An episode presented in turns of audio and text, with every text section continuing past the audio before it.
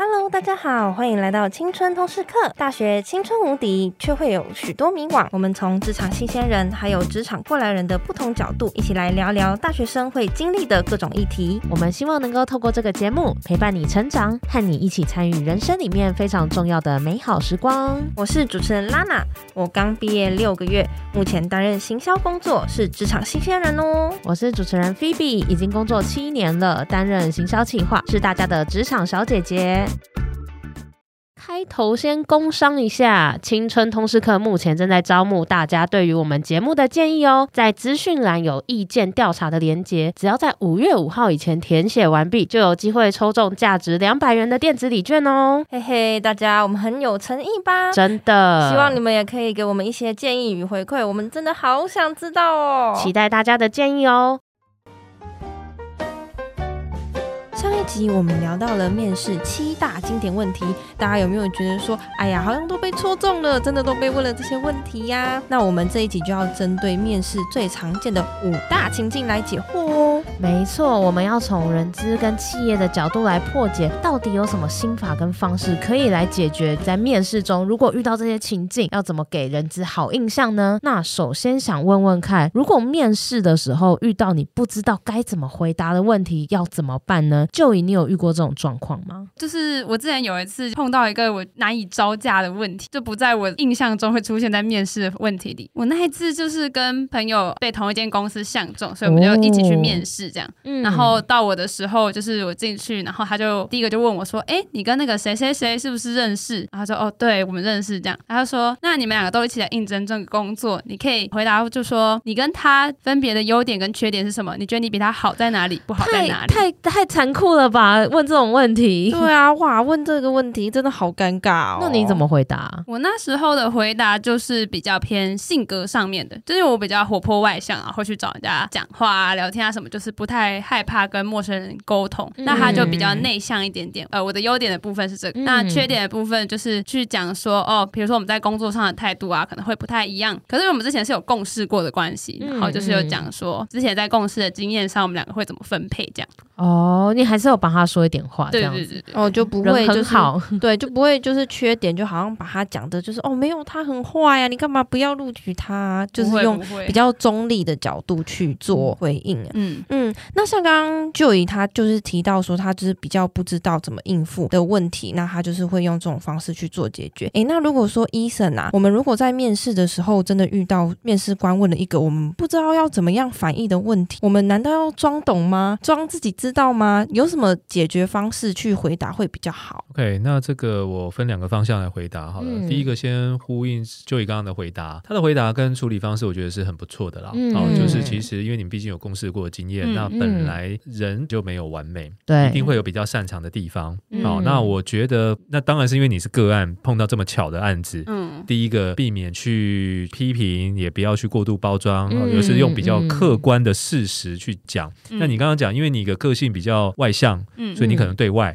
那你的朋友可能就相对比较细心，嗯、那他可能就是对内，加上你们过去有一些共事的经验，嗯，所以你们这样的组合反而很搭配，嗯，好，我觉得这是一个很好的说法，这没有议题。嗯，那第二个部分就是刚刚提到的，如果是碰到没有听清楚，或者是不是很确定对方主考官在问什么的话，那第一个我觉得千万不要自己装懂啦，嗯，对，因为这个会凸显出你的个性。我会讲的比较直，就是你的性格上面，可能大家就会觉得，哎，你是真的懂吗？嗯、还是你是？是要硬聊的还是怎么样？好，哦、这个会被无限的去遐想。哈、哦，我觉得这是一点。嗯、我个人会觉得比较好的做法，第一个当然是你就不懂，你可以先哎，不好意思，这个题目我可能没有听清楚，是不是方便？可能再请您再说明一次。嗯嗯，好。可以用这种方式去回应哦，我懂了，其实就是让主考官能够再更具体的去形容这个问题，搞不好第二次其实他讲的更清楚，就更懂是要表达什么。没错，没错。那当然你可以用更好的方式，就好像我们在上一个回合有提到的，就是当你工作上碰到的卡关的状况的时候，哦、那一样的逻辑，那我可能会问说：“哎，Joey，不好意思，我你的问题可能第一时间没有很理解，我方便再确认一次吗？嗯、我听到的状况好像。”像是应该是说，你想要问的是这个，嗯，还是这一个，对吗？你在用你自己的方式在解读嘛？那你把你自己所 catch 到的版本，拿这个版本再去跟主管官做确认。哦，我觉得这个会是比如果我是主管官，我会觉得，哎，那不错啊，你有注意在听，你也把重点摘要出来了。对，我们只是去聚焦认知，对不对？就是展现说你有努力想要理解这个东西，然后确认，然后认知有没有落差？没错。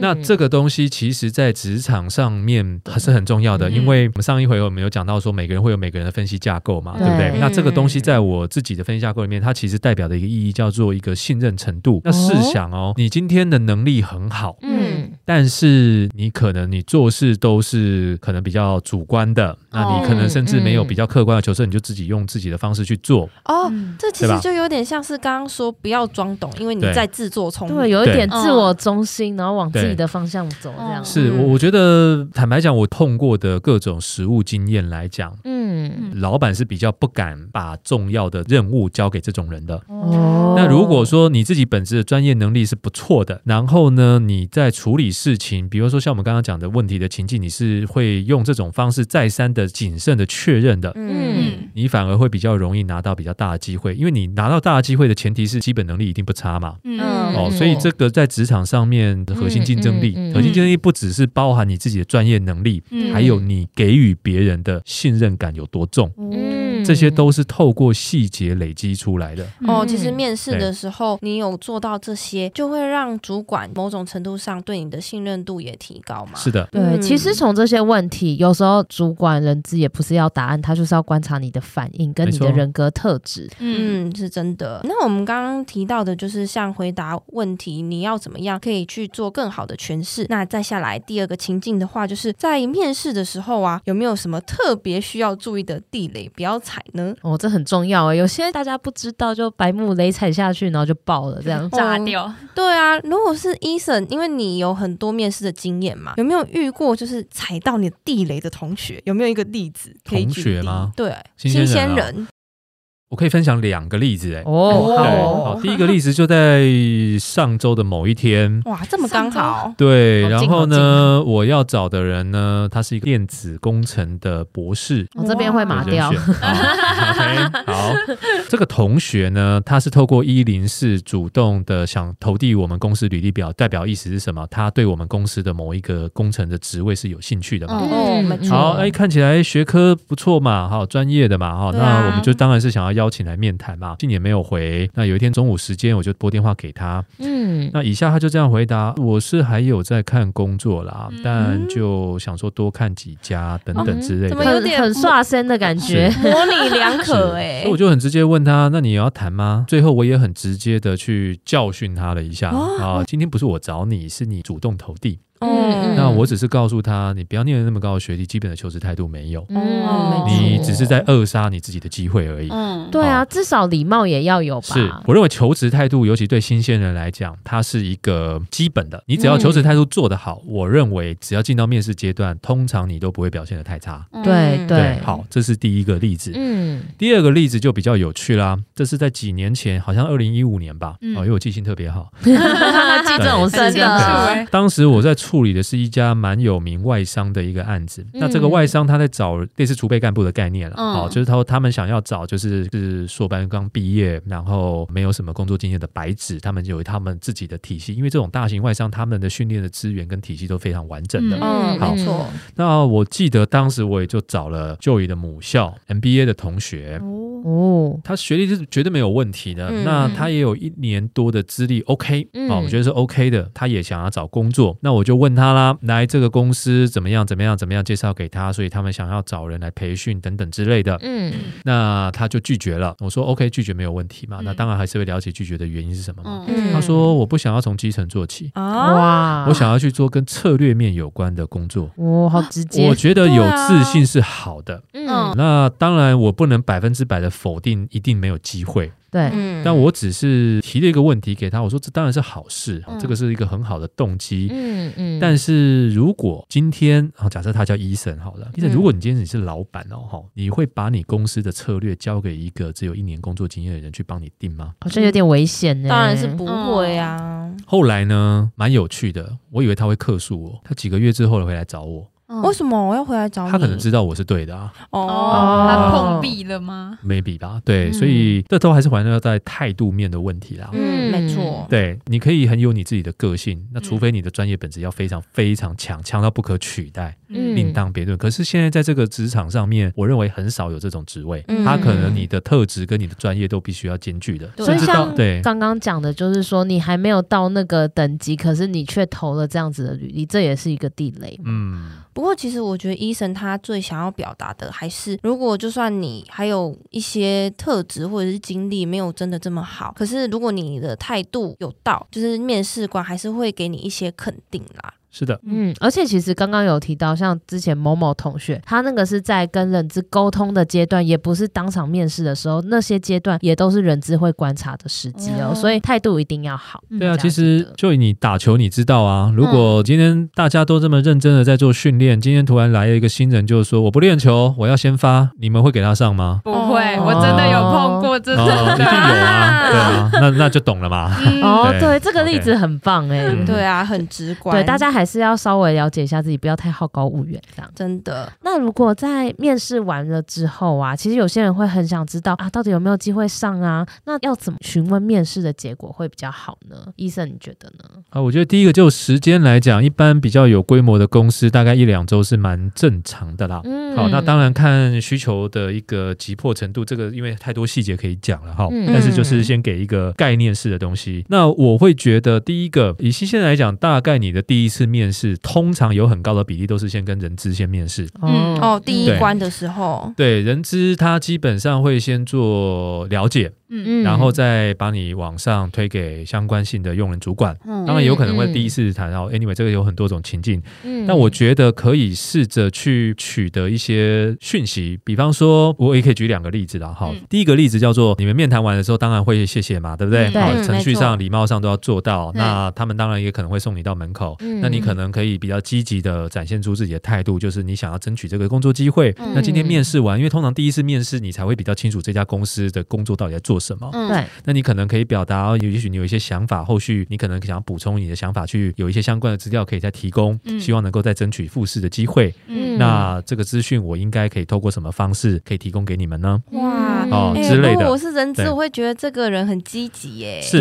那当然最好的状况是他愿意提供名片给你嘛，或者是 email 给你嘛，或者是电话给你吗。嗯、你有准备东西去询问，跟你没有准备东西去询问。差异自然会出来。嗯、那你这阶段，你不但是间接的拿到的这个，也许是可以询问的窗口，嗯，但你也为自己在创造二次的去推荐你自己的机会。哦，真的。好，这个就是一个方法。第二个方式呢，是一个实际的案例。哈，这我真的忘记几年了。嗯、有一次也是在一零四内部办了一个活动。嗯，那个活动呢，当时有一个，我记得是一个海洋大学的女生。嗯，她是学食品科学相关的啦。嗯。哦，那他就拿了履历表来问我说，他其实很想要当海外的储备干部，嗯，所以他有 apply 一个在当时是在广东的食品大厂储备干部。我觉得一个女生，而且她长得漂漂亮亮的哦，嗯，一个女生愿意到工厂。而且就是到海外去，我觉得是很好特质。可是他说他的问题是他一直没有得到面谈的机会。嗯，那当然我们就分析了一些原因跟可能性，我就就我的经验给他。嗯，对。那后来我建议他的方式是，你就勇敢一点，因为我记得他有路跑。嗯，对，而且他路跑是属于那种有高强度的那一种。嗯嗯，对，半马、全马，好像还有骑车之类的吧，三铁之类，对对对对之类的啦。哈，总之不会是我去碰的运动。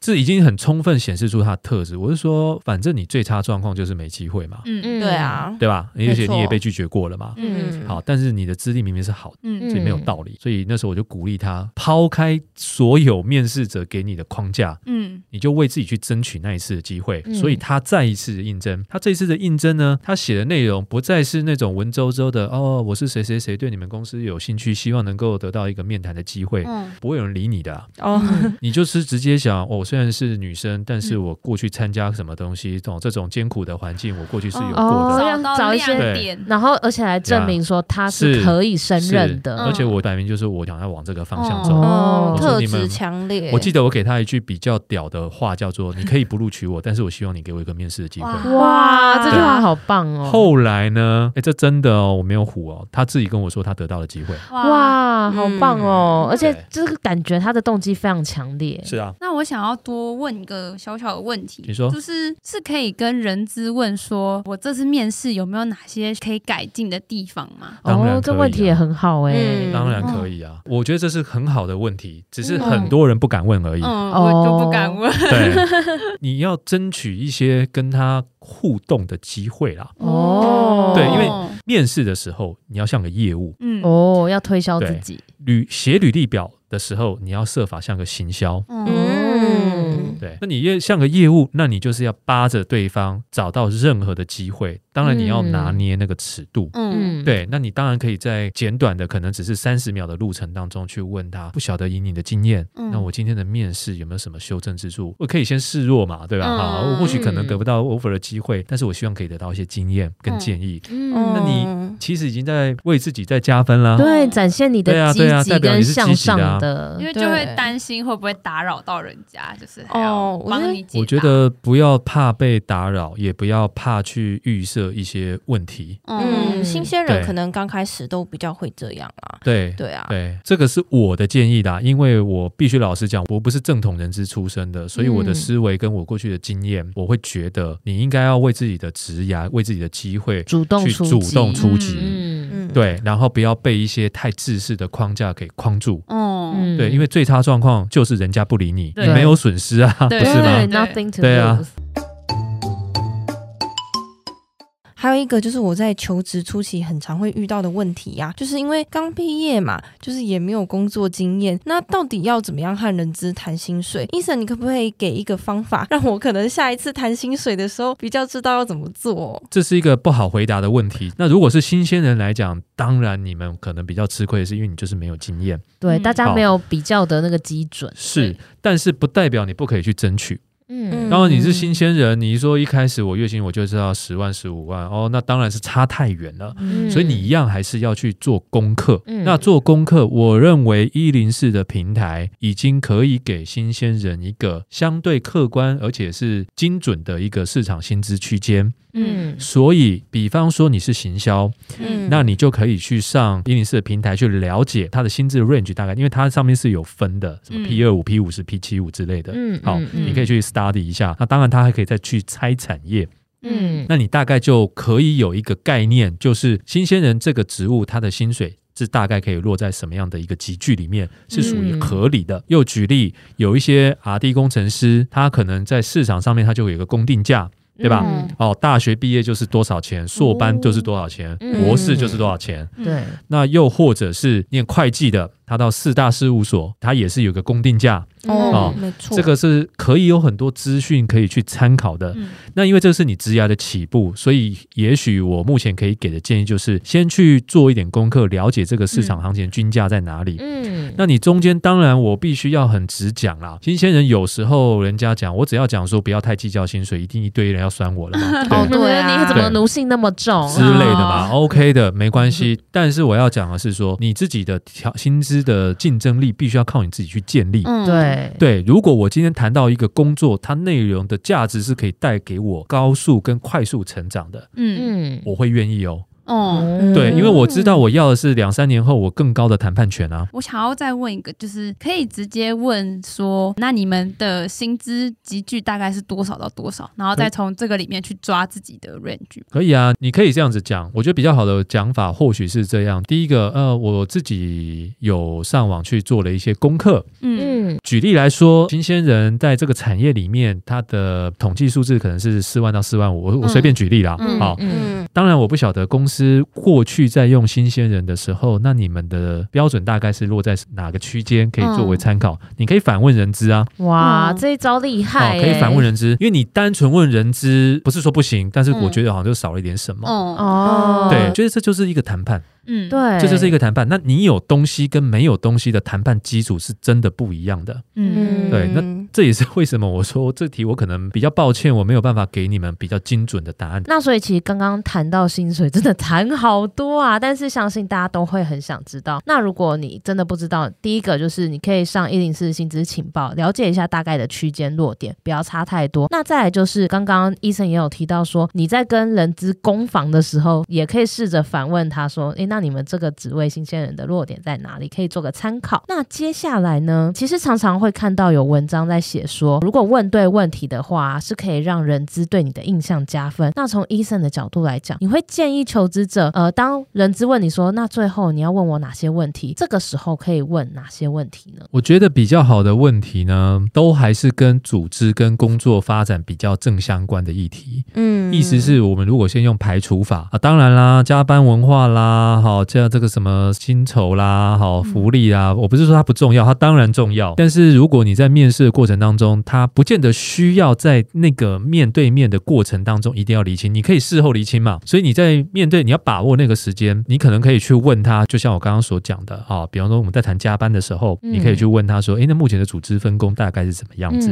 对，那未来这一年或者这半年，公司对于这样子呃目前的这个专案的规划上面有什么样的期许等等之类的，跟你的工作跟你的发展要比较有正相关的。哦，可以了解就是在部门内的工作量，还有现在的专案的进度在做些哪些事情？是是。那如果说你行销人会说，哎，比方说你到了一家行销企划的一些呃顾问公司，好了，你可以问他说，哎，方便大概了解，我可能在网站上面有看到你们针对举例了哈，汽车业，嗯，好，或是美妆业、消费品业做，那未来可能他都还是锁定这几个产业吗？还是有其他的一些不同的新兴的领域的产业，可能也会是未来的一个你们服务的主轴？嗯，你就可以去了解嘛，你可以从这些资讯去找机会、找元素、找一些卡位的机会。嗯，对，我觉得这个都是比较好的一个问题。那第二个当然就是跟你自己比较有关的，就是说有些人他会回答，就是反正不管怎么样，我都愿意来学习等等之类。其实我不是很建议啦。嗯，好，因为其实应该是在于说，学习是本来就应该要做的事情。哦，我不是花钱让你来学习的嘛，对吧？对，没错。对，所以你应该是问他说，哎，过去你们有没有用过新鲜人的经验？那这些人成功的特质，大概他都可以做到哪些什么？这就会让你觉得，哎，你好像有想要往那个方向努力这样子。对，带进一个以前我们在做猎头的时候，我们常讲的一个我们自己的语言，叫做四个字，叫情境知识。这个意思是什么？就是说，你虽然还没有在这家公司这个位置做事，但是你要所有的模拟的问题，你要假设你已经在这家公司里面做事了。对，那这个东西真的对于面谈会很重要，非常非常重要。其实我们 hunter 啊，在找人的时候啊，一开始当然花时间找到对的人，嗯，但是后面我们花很多时间的都是在确认这件事情。嗯，所以面试的很多问题，其实都在想象说，你未来到那个职位，你是不是就会如我们预期的，然后可以胜任这个工作？对，你怎么去解决？哦，就是其实你进来的时候，他已经心里偷偷列了十个大点，然后确认的话就打勾打勾，哇，十个都打勾，就代表说可以找你进来了。对，那中间你可能如果我觉得啦，哈，专业的人资他可能会协助你去让你理解组织的状况，他可能会跟你说，哦，现在的团队的运作是比较快速的，所以你进来的时候你可能会比较辛苦一点，但是你可能也不用担心哦，等等之类，你可以从问题去挖掘很多的问题。对，我认为这些都是可以问的，因为你不用怕问，你只要问对问题就好了。那那不可以问的呢？就是有点雷的那种问题，哪些不要问呢？我觉得加班文化这件事情，坦白说啦，如果你自己对这个业态，比方说你想要到行销顾问公司好了，那我知道大多数的行销顾问公司，他因为专案的关系，他忙的时候是真的很忙。嗯。嗯，会计事务所也是嘛。嗯。嗯，对啊。你既然要往这个领域去发展，你还问这个问题，哦，就有点明知故问，对啊，懂。哦之类的。对，然后当然还有很多啦，比方说哦，上上周我们一样，我们公司在面试的时候，我们说哦，为什么你想要转职？他现在是一家大公司哦，嗯，大公司，然后我们还只能算是中小型的企业，嗯，但我们。发展的很快，嗯，他说，因为我想要找一个工作生活平衡的幸福企业，哦、这个问题呢，马上被我们技术长给打枪。他有点活在自己的世界，啊、这种感觉，而且还来应征，感觉很像搞不清楚状况，哎，对。刚刚讲到的问这些问题，其实一方面是要让人家知道说，哎，你是做过功课才提出来的，哦，那你是想要了解内部真实的状况，人资会了解说，哦，你已经有某种程度的了解。那另一方面也是帮助你自己去探听企业内部的真实状况是，再来就就是因为其实很多新鲜人他是没有工作过的，所以其实前面也有提到啊，就是参加很多竞赛什么，好像没有什么自信，也没有什么佐证的内容。那如果是大学自己做的报告啊，觉得很好什么，那这种也可以放上去吗？还是校内的经验什么是要怎么讲出来呢？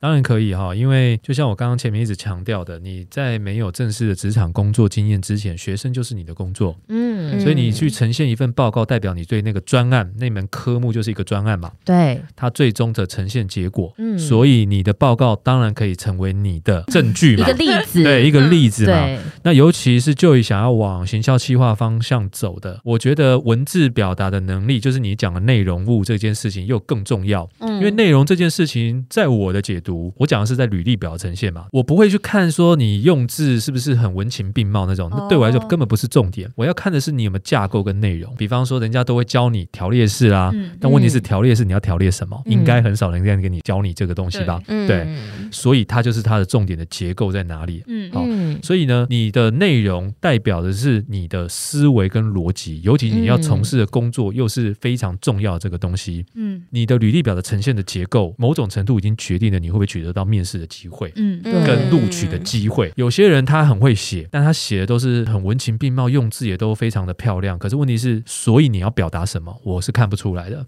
嗯，对，这是不，不要用很厉害的文字包装，除非你不知道在想什么。对，除非你要当作家，那就另当别论了。对，哦、但是其实就像前面提到的，如果你讲，比如说你的排球竞赛的经验，你就要讲出你在里面担任什么角色，达到了什么成效，这样。嗯，你要先讲一个情境啦，对。你先讲一个前言。情境就是说我以前的学长姐历年赛都是参加全国大赛的，嗯，但我碰到的状况是我们赢不了球了，嗯，但我又是这届的队长，嗯，那我背负了这个什么责任啊，好、嗯、使命感、啊，使命啊，对。嗯，哦，那这就是原来你现在碰到这个问题的压力，因为我打球，我知道那个压力是很大的。嗯，对，要把对方也带进你的情境里面。对，情境很重要，又讲到情境了，所以你在表达一件事情之前，你最好叙述你的情境。很多人都只会写片段的东西，但是他没有把情境出来。你就说哦，我业务开展的很成功，我形象计划做的很成功，可是问题是我不晓得你的情境是什么？你是打顺风球吗？还是你在逆境中获得胜利？这对我来说就是不一样的解读喽。嗯嗯，对，那你觉得我会选哪一个个案？嗯、当然是逆境中的个案啊。对，所以让他就是把情境描述出来，有那个故事性，就可以让人知了解说，哦，你可以处理的层次到哪里，你的心理素质有多强。是的，哇，那其实今天我们就是前面是讲了七大问题，那现在又五大情境，其实在面试里面可以遇到的内容，这两集大概都讲出来了。拉娜，你听了之后，是不是内心有很多疑问都被解决了呢？对啊，而且我觉得不止被解决了，也会知道。说为什么人资要问你这个问题？然后他到底是想要了解你的什么内容啊？这样子我再去做思考，我要怎么去回答这些问题的时候，我也会更知道要怎么去抓住那些人资真的想要了解的东西。就颖你有没有觉得说好像会有大补贴的感觉啊？有，我自己觉得收获超级多，而且我觉得最重要的一点是我开始对自己有一点信心了。哇，很棒哎！因为之前都会怕怕的，不知道这样做对不对，我自己是不是够好，然后。不知道要怎么展现自己，那现在就是对自己比较有信心了。有啦，刚刚的回答很优秀哎，这两集就是可以被大家就当成范例来听，好不好？对啊，连我是新鲜人都觉得从 Joy 身上也有学到东西耶。嗯，那这集其实为大家整理了面试的五大情境，大家去面试之前可以稍微复习一下。如果你遇到这些状况，你可以怎么面对？那你有预先准备？就像刚刚讲的，你有经过你的醒思，然后思考你跟产业跟职务的连接，你就可以有想法。就可以临危不乱。最重要的是，你也要先做功课，做好准备，然后再利用面试展现出你积极的一面，让人资跟主管留下好印象。那如果你今天听完，是还有很多问题想发问，也欢迎你到职涯诊所来发问，Eason 会在上面回答你的问题哦，或者是其他前辈也会在上面回答你的问题。那我们今天就谢谢来宾 Eason 跟 Joy，谢谢，谢谢，我们下次见哦，拜拜，拜拜，拜拜。如果你喜欢我们的节目，记的订阅我们，你就不会错过任何上下的通知喽。如果这一集你有什么心得或者收获的话，也欢迎你上 Apple Podcast 留言告诉我们，并给我们五星评价，我们都会非常感谢你。